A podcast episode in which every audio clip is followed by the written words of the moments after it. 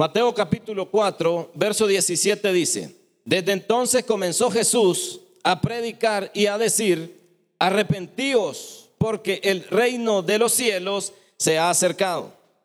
Andando Jesús junto al mar de Galilea, vio a, Dios, a dos hermanos, Simón llamado Pedro y Andrés su hermano, que echaban la red en el mar, porque eran pescadores.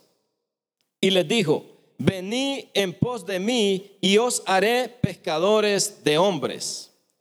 Ellos entonces, dejando al instante las redes, le siguieron. Pasando de allí, vio a otros dos hermanos, Jacobo, hijo de Zebedeo, y Juan, su hermano, en la barca con Zebedeo, su padre, que remendaban sus redes, y los llamó. Y ellos dejando al instante la barca y a su padre, le siguieron. Y recorrió Jesús toda Galilea, enseñando en las sinagogas de ellos y predicando el evangelio del reino y sanando toda enfermedad y toda dolencia en el pueblo. Y se difundió su fama por toda Siria y le trajeron todos los que tenían dolencia, los afligidos por diversas enfermedades y tormentos, los endemoniados, lunáticos y paralíticos, y los sanó. Y le siguió mucha gente de Galilea, de Decápolis, de Jerusalén, de Judea y del otro lado del Jordán. Amén. Nuestro Señor Jesucristo, podemos ver que está iniciando su ministerio. El capítulo 4 de Mateo es el capítulo donde describe de que fue llevado al desierto por el Espíritu, donde estuvo 40 días y 40 noches en ayuno. Estaba preparándose para el ministerio, para el inicio del ministerio. Usted puede leer ahí, mira, eh, que él estaba en ayuno, pero también fue llevado para ser probado, ser tentado por Satanás. Entonces nuestro Señor Jesucristo va al desierto, está preparándose ahí, el Espíritu de Dios lo prepara a él y cuando regresa, dice el evangelista Marco, viene en el poder del Espíritu. Alguien que ayuna, que ora, es alguien que está poderoso en el Espíritu. Y nuestro Señor Jesucristo es el ejemplo que nos da a nosotros lo que nosotros debemos hacer. Entonces nuestro Señor Jesucristo se prepara con todo. Y si usted eh, puede leer en los registros de los evangelios, usted mira que Jesucristo fue la única vez que ayunó ahí. 40 días y 40 noches para aguantar todo el ministerio en los tres años y medio.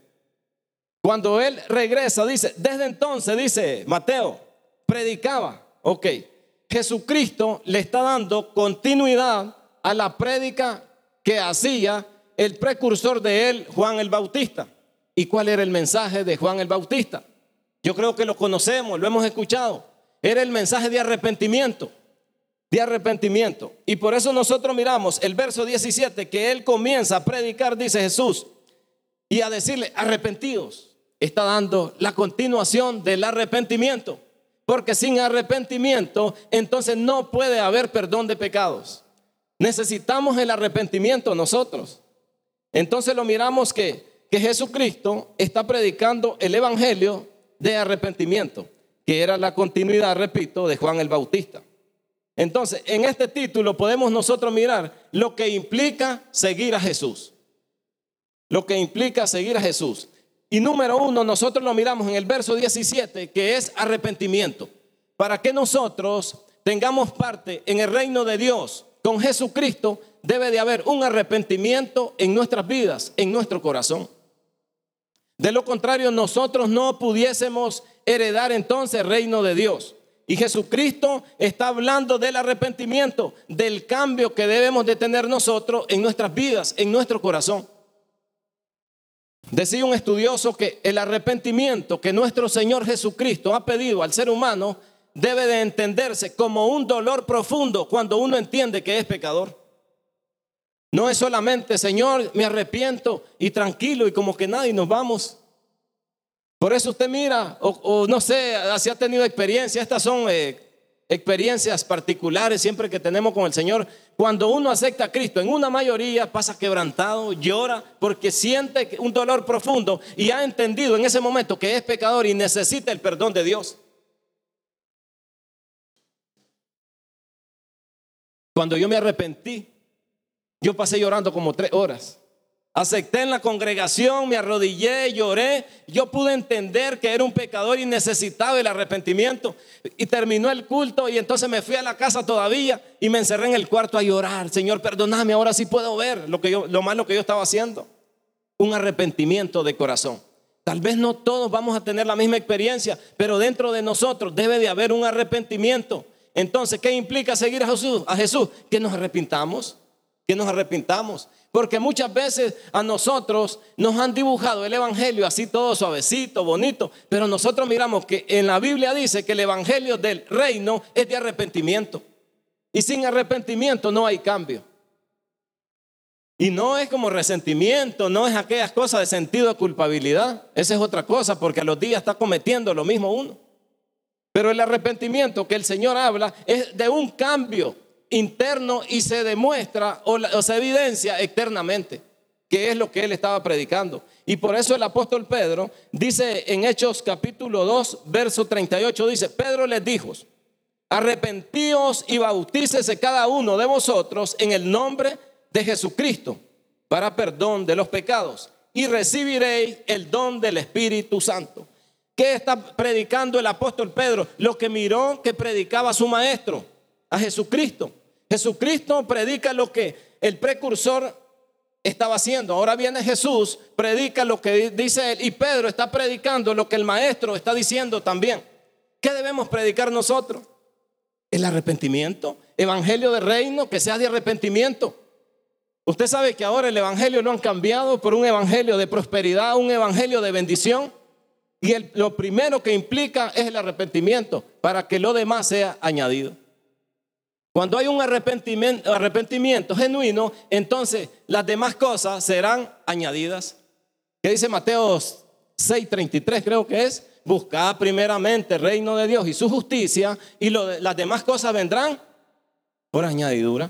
Entonces buscamos nosotros primeramente el reino de Dios a través del arrepentimiento. Y cuando nosotros tenemos esa experiencia, las demás cosas entonces se vienen añadiendo. Porque el reino de Dios consiste en eso, arrepentimiento en justicia. Y dice el apóstol Pedro, dice que vamos a recibir perdón de pecado y recibiréis el don del Espíritu Santo. Que el don es regalo. Entonces cuando nosotros nos arrepentimos, viene el Espíritu Santo como regalo a nuestras vidas. Y entonces viene a morar con nosotros. Mire qué bonito. Nos arrepentimos, recibimos el perdón de pecado y luego viene el Espíritu Santo a morar en nuestras vidas. Implica entonces que debemos arrepentirlos.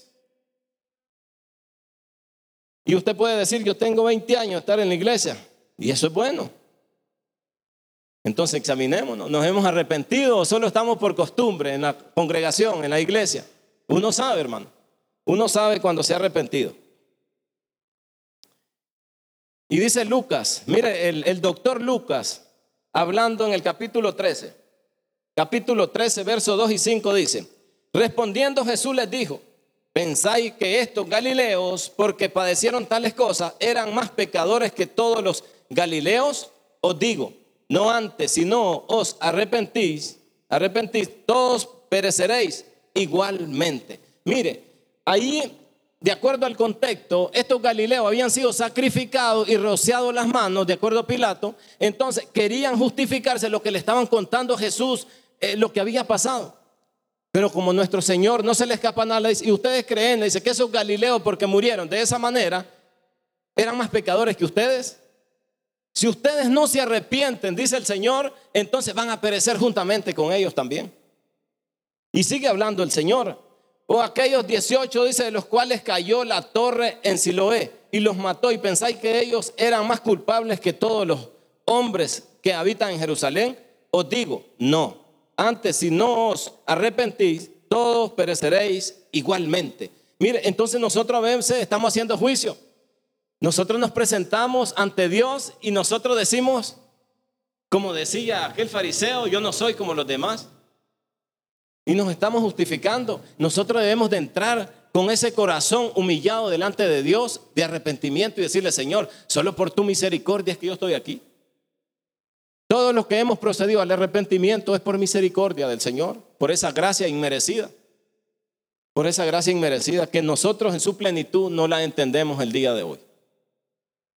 Imagínense que alguien que ha cometido delitos, atrocidades, se arrepiente de su corazón y el Señor lo perdona. Y tal vez ya para morir. ¿Cómo entendemos eso? A la razón humana no la podemos entender.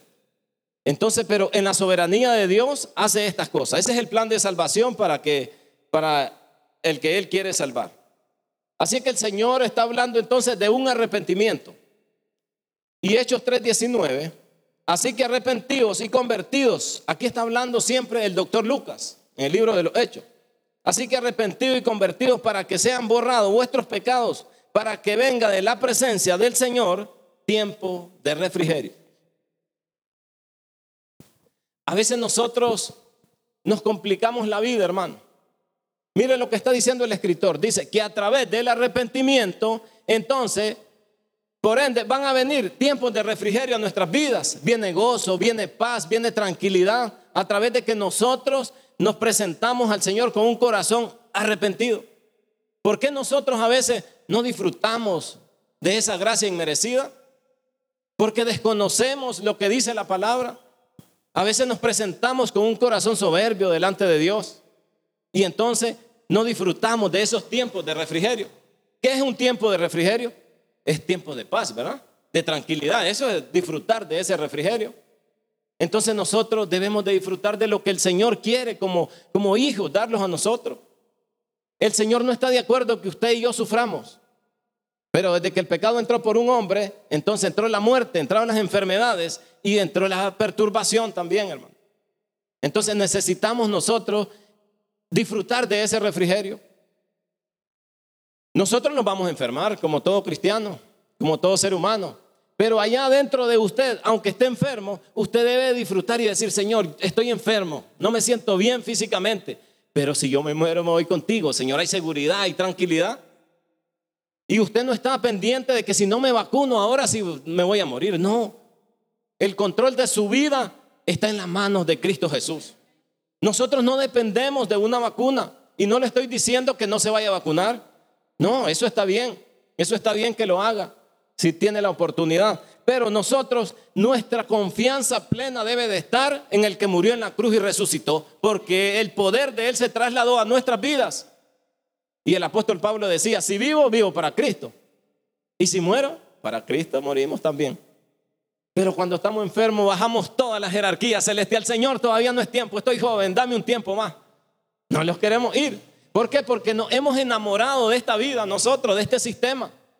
Pero usted y yo somos ciudadanos de los cielos, no somos ciudadanos de esta tierra. Y un día vamos a partir y vamos a estar allá con nuestro Padre Celestial. Enamorémonos más de allá del cielo que lo de, de la tierra. Y cuando usted se enamora de lo eterno, de lo glorioso, entonces usted va a tener confianza en nuestro Señor Jesucristo. Y usted puede decir, es que usted no ha estado enfermo y por eso habla de esa manera. Yo le aseguro que he estado a punto de morirme con enfermedades. Hace tres años estuve a punto que hasta nueve días me estaban haciendo. Ah, no, si eso no lo hacemos nosotros. En el 2018 estuve fuera del país y fue, eh, fui intervenido en un hospital y estuve a punto de morir, hermano. Y mi esposa llorando, ahora sí te vas, muchacho, y que estás bien joven y me vas a dejar. Miren, llanto ella. Tranquila, portate bien, le digo, si me voy para que nos miremos allá tenía la confianza plena en nuestro Señor Jesucristo, que si me iba, iba con Él. Y no es por los méritos míos, sino por los de Cristo Jesús, que me ha limpiado y nos ha perdonado y gozamos de esa confianza nosotros. Porque un día Cristo nació en nuestras vidas, nos perdonó a través del arrepentimiento en Él. Hace poco estuve enfermo también y entonces la familia preocupada. Y, cuando la familia comienza a llorar y todo eso, el enfermo se pone peor. Y los ponemos nosotros como ahí, dale, cineame, mira. Y, los ponemos así, los varones. Yo creo que el pastor Ángel no, pero yo sí. Y yo me siento mimado. Hacete para acá, vení, no te vayas, no vayas al trabajo. Haceme un té, haceme esto. Y, la, la esposa se pone contenta cuando uno le dice eso. Pero la confianza del Señor debe estar siempre en nuestros corazones, estés con salud o estés enfermo. Porque un día llegó Cristo a nuestras vidas, le reconocimos y entonces ahora estamos juntamente con Él. Morimos, vamos directamente a Él. Eso lo hemos creído por fe nosotros. Y ahora miramos que el evangelista Marco, mire cómo describe esto. Después que Juan fue encarcelado en Marco 1, 14 y 15, después que Juan fue encarcelado, Jesús vino a Galilea predicando el evangelio del reino de Dios. Mire qué bonito, y es otro personaje que está describiendo lo que hacía nuestro Señor Jesucristo. Y dice que es el evangelio del reino de Dios. Y decía, el tiempo se ha cumplido y el reino de Dios se ha acercado. Arrepentíos y creed en el evangelio. Siempre el mensaje de los, de los tres evangelistas, Mateo, Marco y Lucas, a excepción de Juan, es el evangelio, el mensaje de arrepentimiento. Siempre lo están describiendo ellos de arrepentimiento. Entonces, un corazón que no esté arrepentido, entonces no gozará de beneficios de salvación. Siempre tendrá una limitante porque desconocemos los beneficios de salvación. Entonces Marco nos está diciendo, dice, el tiempo se ha cumplido y el reino de Dios se ha acercado, arrepentidos y creen en el Evangelio. Mire, el reino de Dios es el mismo Jesucristo presente en la tierra. Por eso él dice, el reino de Dios se ha acercado. Los tiempos se han cumplido. ¿Cuáles tiempos se estaban cumpliendo en ese momento? Los profetas del Antiguo Testamento anunciaban la venida del Mesías y ahí se estaba dando cumplimiento a las profecías del Antiguo Testamento. Y dice el evangelista Marcos, en los tiempos se han cumplido, así es que arrepiéntanse, porque después no va a haber oportunidad. Hay un tiempo que el Señor nos da a nosotros para que nos arrepintamos y seamos parte del cuerpo de Cristo. Pero habrá un tiempo que ya no vamos a tener esa oportunidad de arrepentimiento. Y espero en Dios y de corazón se los digo que todos hayamos procedido al arrepentimiento para cuando Cristo venga, vástago completo, nos vamos para la patria celestial. Aún su familia que está allá en su casa y no vino hoy, también que se vaya, hermano. Ese es el plan de salvación de nuestro Señor. Y si usted está aquí el día de hoy, es porque la semilla que va a germinar es usted en su hogar. Se va a cumplir, hermanos, porque es palabra del Señor. Y si yo le comenzara con una prédica motivacional, eso se le pasa en unos días. Pero cuando la palabra del Señor cala su vida, su corazón, entonces va a permanecer para siempre. Y entonces usted va a estar vivo siempre para nuestro Señor Jesucristo. Así que el tiempo se ha cumplido, dijo el evangelista Marcos. Qué bonito que predicaban estos hombres. No les importaba si, si socialmente eran de agrado o no. Muy diferente, hermano, muy diferente a las prédicas que hacemos nosotros ahora. Era confrontativo esas prédicas que hacían, nos confrontaban. Acuérdese de Juan el Bautista cuando se paraba allá en la entrada del palacio y le decía las cosas, verdades que le decía a estas autoridades. Nosotros no tenemos ese valor de hacerlo. Entonces es diferente. Y dice Lucas 24, 47. Y que se predicase su nombre, el arrepentimiento y el perdón de pecados en todas las naciones, comenzando desde Jerusalén. Aquí Jesucristo ya ha resucitado. Recuerda que Jesucristo después que lo crucificaron, fue sepultado y al tercer día resucitó, estuvo con los discípulos 40 días. Y acá él comió pescado, dice, y estuvo con los discípulos. Y les remarca nuevamente que el mensaje que deben de predicar es de arrepentimiento, no es de otra cosa. Entonces miramos nosotros que viene Jesucristo desde que está en vida como hombre predicando el arrepentimiento, muere, resucita y les orienta a los discípulos que deben de predicar el mismo mensaje. Ese es el mensaje que nosotros debemos de predicar. Claro, sin condenar a nadie, sin condenar a nadie, porque el juicio es de Dios. Nosotros no nos corresponde. Entonces, ¿qué dijo nuestro Señor? Anuncien el Evangelio, las buenas nuevas, pero díganle que necesitan el arrepentimiento. Entonces, implica seguir a Jesús, que nos arrepintamos. Eso es así. Solo nuestro Señor Jesucristo, a través de un toque en nuestra vida, nos puede regenerar a nosotros. Mire, nuestra alma, nuestro espíritu no puede ser regenerado con nada. Solamente a través del poder de Cristo Jesús en nuestras vidas. Y una de las cosas más difíciles es cuando uno ya llega mayor o adulto al Evangelio de Cristo. Porque hay cosas que uno hizo y dice, Señor, ¿será que me has perdonado? Y hay como remordimiento, hermano. Y aquí, mire, la mayoría son chavalos. Son los chavalos, miro yo alegre, mire, no han cometido esos errores que nosotros los adultos cometimos. Jesucristo nos perdona así desde el primer pecado hasta el último también, hermano. Pero debemos de creerlo para que nosotros vivamos confiadamente en Él y que no estemos mirando hacia atrás, sino que miremos hacia adelante. ¿Qué decía el apóstol Pablo? Ciertamente me extiendo, dice, hacia adelante, a la meta, dejando allá atrás el pasado. No importa lo que usted haya cometido, hermano. Si Cristo nació en su vida, Cristo le perdonó. Sin duda alguna, porque Él es el único que restaura nuestra alma, nos regenera a nosotros.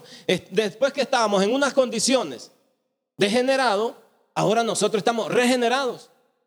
De las tinieblas a la luz. Ese es nuestro Señor Jesucristo que nos ha sacado de ahí, hermano. En otros tiempos nosotros no estuviéramos sentaditos aquí escuchando mensajes, pero Cristo le tocó a usted, le convenció a través del Espíritu Santo y entonces ahora entiende usted que debe de adorar, debe de asistir y debe de buscar al Señor. Por eso nosotros decimos, ah, pero yo le he predicado al fulano, le he dicho esto, lo otro y nada, no quiere nada. Siga predicándole, ore por él y va a ver que algo va a hacer nuestro Señor Jesucristo a favor de esa persona.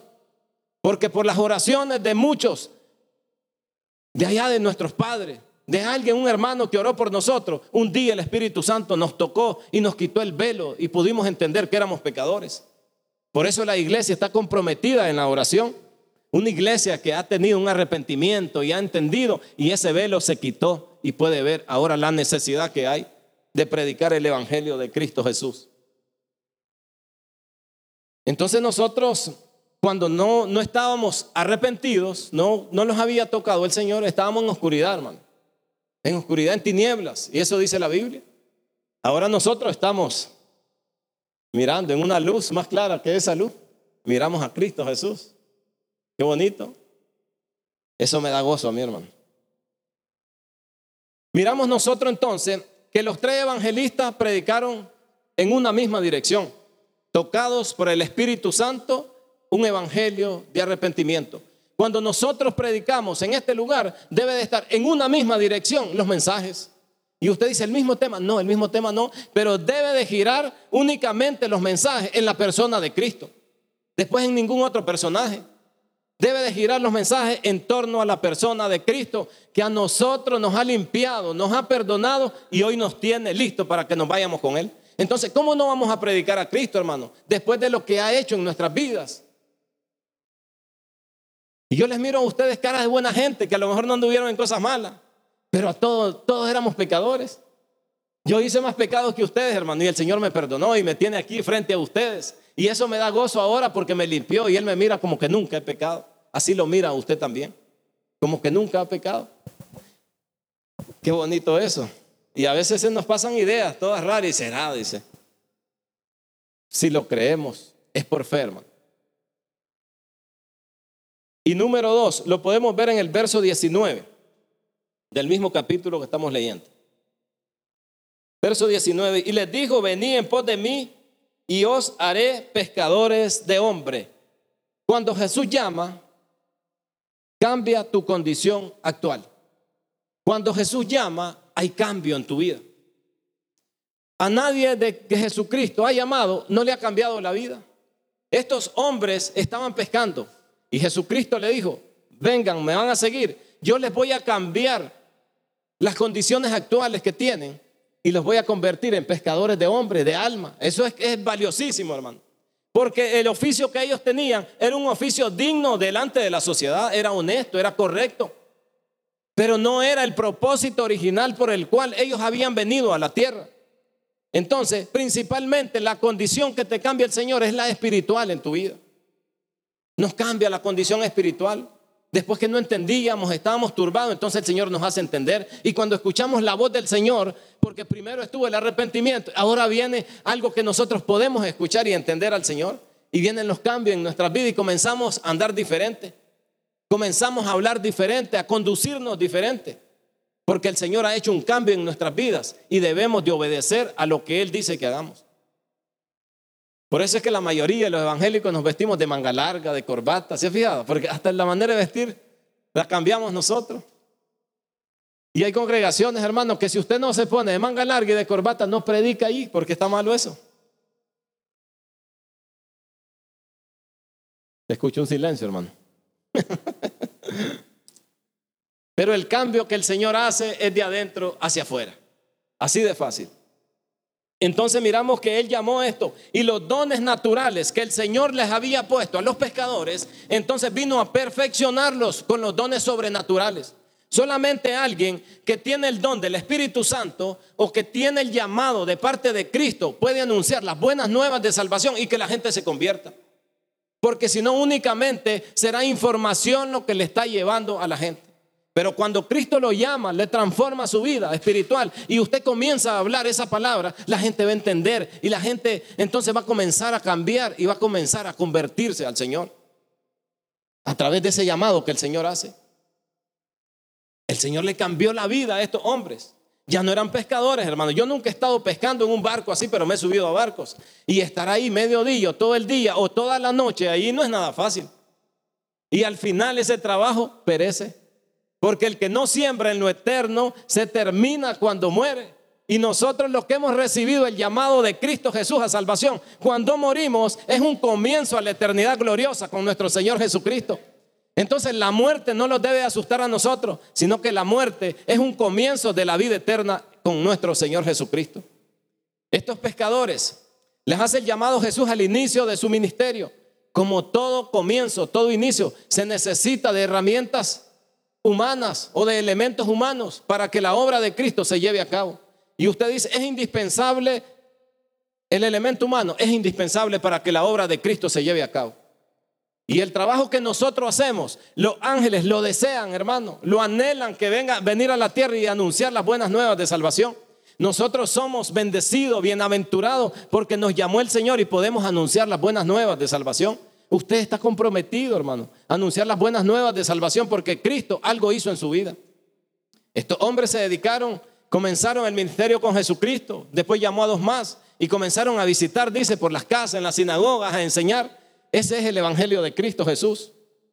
Nuevas cosas. Y por eso el apóstol Pablo, cuando le escribe a los de Corinto, dice, e-, eso hasta lo sabemos de memoria. De modo, si alguno está en Cristo, 5.17 de segunda carta. ¿Cómo dice?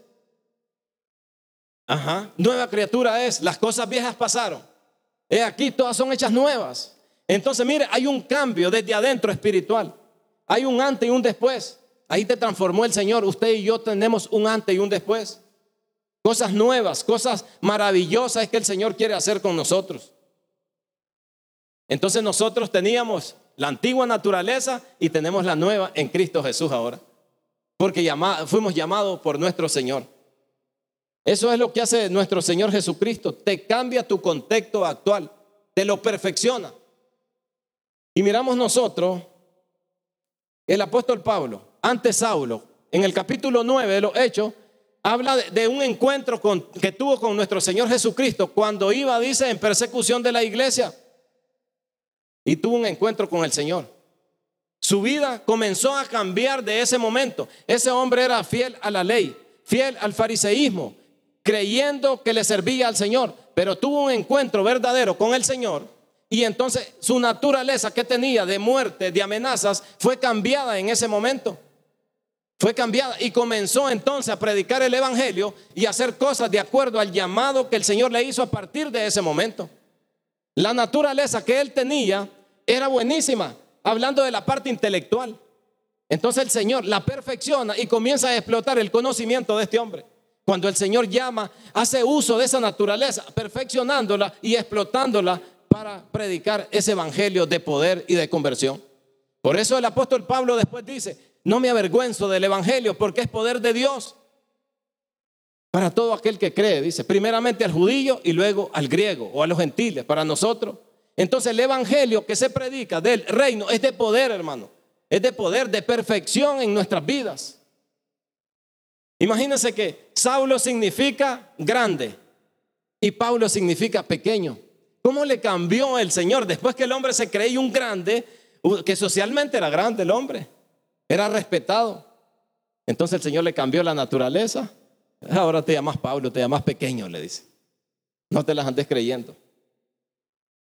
Entonces el Señor nos llama a nosotros. Entonces implica la condición del cambio seguir a Jesucristo. Porque cuando Jesucristo está cerca de algún lugar, algo debe de cambiar, hermano. Algo debe de cambiar. ¿Se acuerda aquella mujer del flujo de sangre? Jesucristo iba pasando y ella se aproximó y decía, aunque sea tocar el borde de su manto, eso me va a sanar. Una mujer que tenía 12 años, dice la Biblia, tenía un flujo de sangre. ¿Se imagina una persona con un flujo de sangre de 12 años? Yo miro un deterioro ahí físico. De seguro a alguien que está sangrando esa cantidad de años, era una persona que ya no tenía un color bien aparente, hermoso, como lo tenemos aquí nosotros. De seguro ya estaba un color, no sé qué color sería. Hay un desgaste físico, pero lo miramos también un desgaste económico. Esa mujer había gastado de seguro todo lo que tenía, buscando cura. Pero Jesucristo está pasando por ahí. Y esa mujer se acercó con todas las dificultades que le impedían y se acercó a Jesucristo. Y le cambió su vida a esa mujer. Se lleva el milagro más grande de ese momento.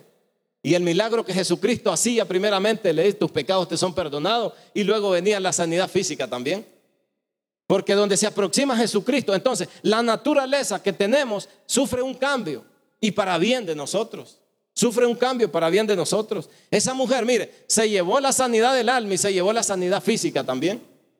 ¿Por qué? Porque Jesucristo, donde Jesucristo pasa, donde Jesucristo está, donde Jesucristo llega, hay cosas nuevas y nos cambia todo el entorno. En el hogar de nosotros, si Jesucristo está hermano, lo malo tiene que huir, tiene que huir de ahí. Si todavía lo malo se está practicando en el hogar, significa que Jesucristo no está en plenitud en ese lugar. Y eso no se negocia, hermano. Donde Cristo llega, se expande lo demás, todo lo malo. Y Cristo llega a reinar. Pero a veces nosotros estamos tocandito, probandito. ¿Y qué va a hacer? No está Jesucristo ahí, hermano. ¿So o no so? ¿Somos o no somos? Nosotros necesitamos, sí, escuchar estos eh, discípulos que llamó los pescadores escucharon la voz, pero necesitamos escuchar nosotros la voz del personaje correcto. Ellos escucharon la voz de Jesús, un personaje correcto que les cambia la vida. Pero nosotros a veces estamos escuchando otras voces y no escuchamos la voz de nuestro Señor Jesucristo. Ahí fue tangible la voz y el personaje de Jesucristo. Pero ahora nosotros recibimos el llamado de Jesucristo a través de la palabra de Él. Pero ¿cuántos de nosotros decimos, es que el Antiguo Testamento ya pasó, ese es un pacto antiguo, ya no, solamente el tiempo de la gracia está activo? Y el apóstol Pablo dice, toda la escritura es inspirada por Dios. Y le dice, ¿para qué? Útil para redarguir, para corregir, para enseñar. Para eso es la escritura, hermano. La voz de Dios hablando a nuestras vidas a través de su escritura, a través de este libro sagrado. Entonces el Señor nos llama a nosotros para cambiar nuestras condiciones. Los dones que usted tiene naturales, Él se los quiere perfeccionar con dones espirituales, con dones sobrenaturales en nuestras vidas. ¿Cuánta gente tiene unos dones naturales que son ágiles en lo que hacen? Yo miro a algunos que cantan allá en lugares, esos cantantes famosos.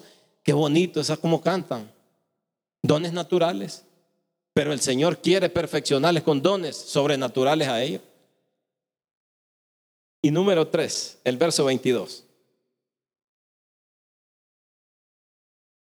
El verso 22 dice, y ellos dejando al instante la barca y a su padre le siguieron. Mire, eso yo le llamo obedecer al llamado. Jesucristo les hace el llamado a ellos y de inmediato no la pensaron dos veces y se fueron.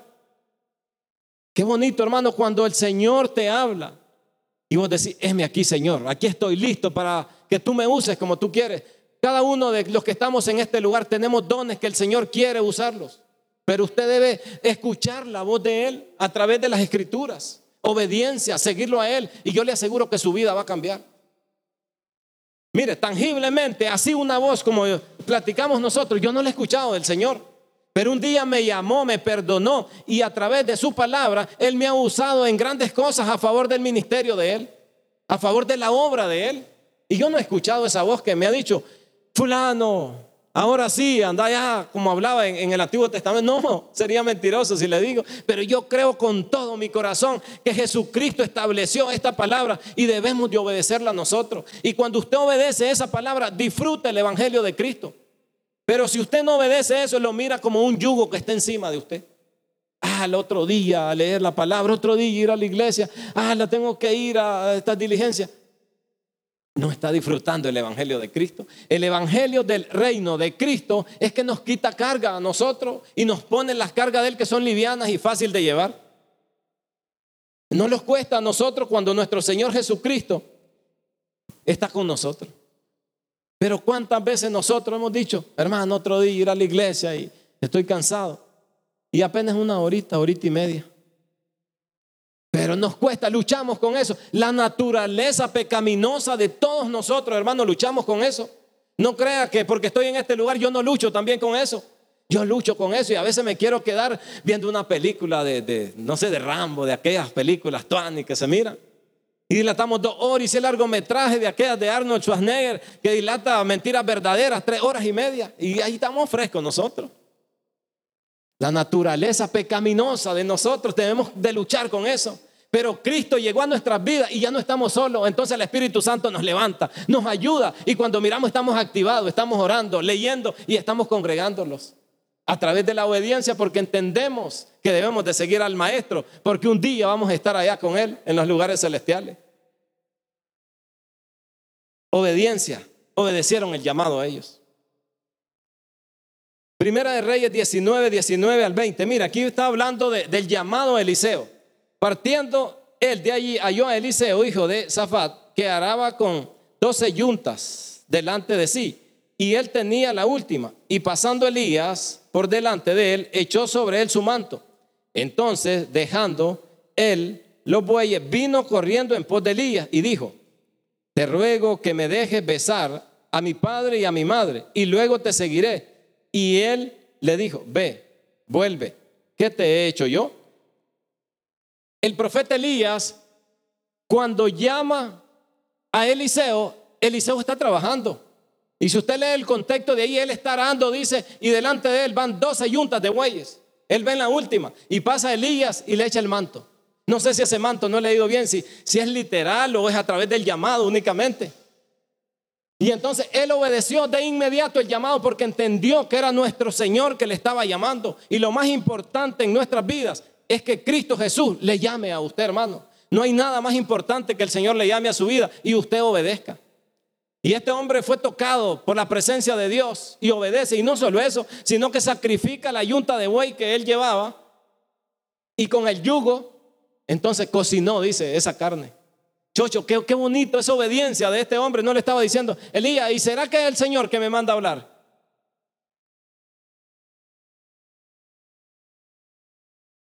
Una obediencia de inmediata y total, entregado el hombre. Y luego usted mira los registros de los milagros que el Señor hizo a través de Eliseo. Con Elías hizo siete milagros el Señor. Con Eliseo hizo catorce milagros. ¿A través de qué? De la obediencia. Obedeció al llamado de él.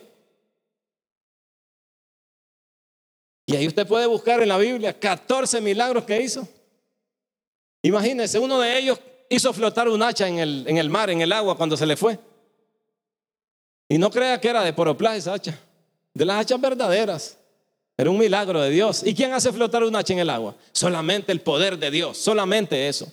Después nadie más. Y Hechos capítulo 9, el verso 3 al 6. Aquí estamos hablando de Saulo, todavía no era Pablo. Mas yendo por el camino aconteció que al llegar cerca de Damasco, repentinamente le rodeó un resplandor de luz del cielo. Y cayendo en tierra, oyó una voz que le decía, Saulo, Saulo, ¿por qué me persigues? Él dijo, ¿quién eres, Señor? Y le dijo, yo soy Jesús, a quien tú persigues. Dura cosa te es dar cosas contra el aguijón. Él temblando y temeroso dijo, Señor, ¿qué quieres que yo haga? Y el Señor le dijo, levántate y entra en la ciudad y se te dirá lo que debes hacer. Mire qué bonito. De inmediato, eh, Saulo en ese momento le está preguntando, ¿quién eres, Señor? ¿Qué quieres que haga? Yo creo que son preguntas que nosotros debemos hacerla. ¿Quién eres, Señor? ¿Y qué quieres que yo haga? Dímelo, ¿qué quieres que haga? Y nosotros, a través de la oración y la lectura, vamos a entender qué es lo que el Señor quiere que nosotros hagamos. Si es que vayamos a evangelizar a las calles o que vayamos a un tratado especial a X persona, el Señor nos va a indicar, hermano. Nos va a indicar a través de su palabra y la motivación del Espíritu Santo. Porque cuando el Señor tiene algo planeado, se tiene que cumplir. Se oponga quien se oponga, el Señor lo va a hacer que se cumpla. Si usted está en este lugar y el Señor lo quiere usar, que de hecho es así, yo le aseguro que lo quiere usar, nadie, nadie le va a quitar lo que el Señor ha dicho que usted va a hacer. Va a tener oposiciones, se va a detener, pero el plan de Dios se va a llevar a cabo. Si el Señor un día le dijo a usted que lo va a llevar a otro nivel espiritual, lo va a llevar, se oponga quien se oponga. Y usted no va a estar esforzando nada, no va a estar esforzando nada, únicamente va a obedecer a lo que el Señor quiere que usted haga.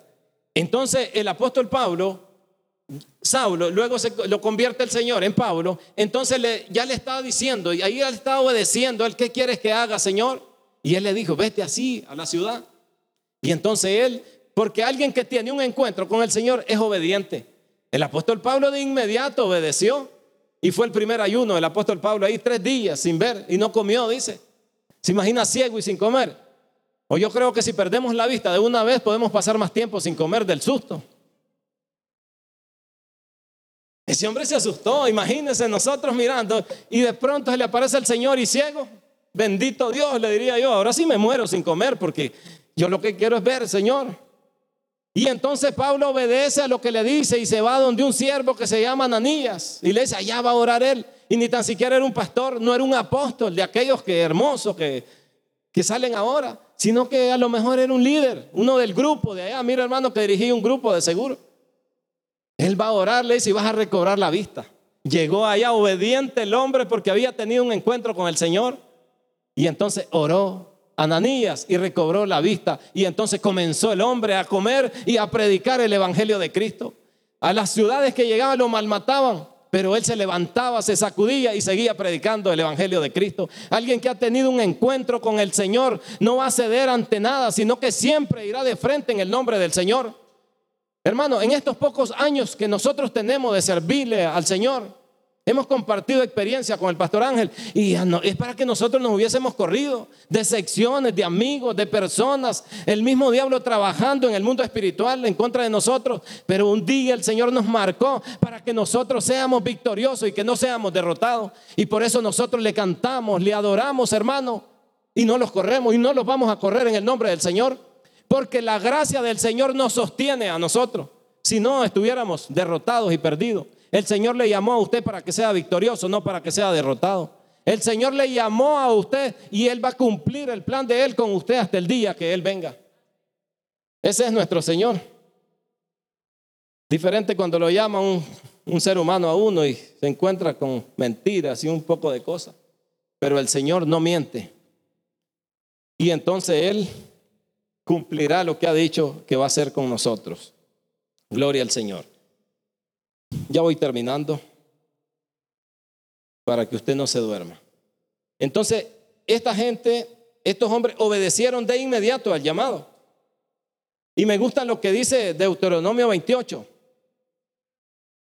Dice, y sucederá, eh, voy a leer la traducción LBLA. Dice, y sucederá que si obedeces, diligentemente al Señor tu Dios, cuidando de cumplir todos sus mandamientos que yo te mando hoy, el Señor tu Dios te pondrá en alto sobre todas las naciones de la tierra. Mire, dice, sucederá que si obedeces al llamado de Él. La reina Valera dice, ¿cómo dice? Si oyeras atentamente la voz del Señor. Entonces, se tiene una connotación de obediencia a esa palabra. Cuando nosotros obedecemos, entonces recibiremos la bendición del Señor. Y ahí le describe del 1 al verso 14 las bendiciones. Vas a ser bendito en la ciudad, en el campo, el vientre. Y comienza a hablar de las bendiciones a través de la obediencia en Cristo Jesús, en nuestro Señor. Hablándole al pueblo de Israel, porque era un pueblo duro. Y entonces le dice, hombre, escuchen, obedezcan, solo eso van a hacer. Y las bendiciones les van a llegar a ustedes. Y usted dice el pueblo de Israel, ay, nosotros, ¿qué tal? ¿Cómo estamos? ¿Somos obedientes al Señor? Si usted y yo somos obedientes, recibiremos las bendiciones que el Señor ha dicho que nos va a dar. Hay bendiciones espirituales que el Señor nos quiere dar a nosotros.